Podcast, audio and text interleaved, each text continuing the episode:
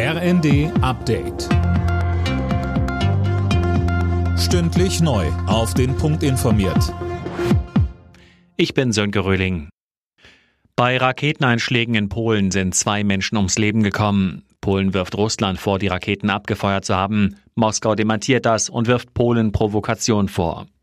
General AD Roland Carter sagte bei Welt TV. Ich bin sehr dafür, zunächst einmal die Fachleute ranzulassen, zu schauen, was ist da wirklich passiert.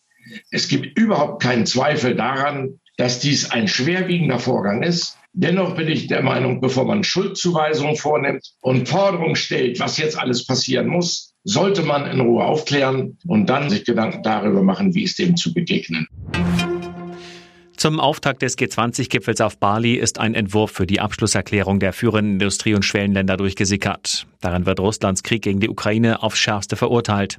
Bundeskanzler Scholz sagte dazu. Es ist gut und richtig, dass sich hier abzeichnet, dass klargestellt wird, dass dieser Angriffskrieg nicht akzeptiert werden kann, dass die Auswirkungen auf die übrige Welt, was äh, Hunger betrifft, was Energiepreise betrifft, sorgfältig betrachtet und alles gegen diese negativen Auswirkungen unternommen werden muss und dass wir gleichzeitig klarstellen, dass der Einsatz von Atomwaffen nicht in Betracht kommt. In Wilhelmshaven ist das erste LNG-Terminal Deutschlands eröffnet worden. Ab Dezember sollen dann dort Schiffe anlegen, die Flüssiggas aus anderen Ländern anliefern. Mehrere weitere Terminals sind geplant. So will sich Deutschland weiter unabhängig von russischen Gaslieferungen machen. Zum Auftakt des Kurztrainingslagers im Oman hat Fußball-Bundestrainer Hansi Flick auf fünf Spieler verzichten müssen. Müller, Rüdiger, Günther, Ginter und Götze trainierten nicht mit der Mannschaft, sondern einzeln. Morgen gibt es die Generalprobe vor der WM mit einem letzten Test gegen den Oman.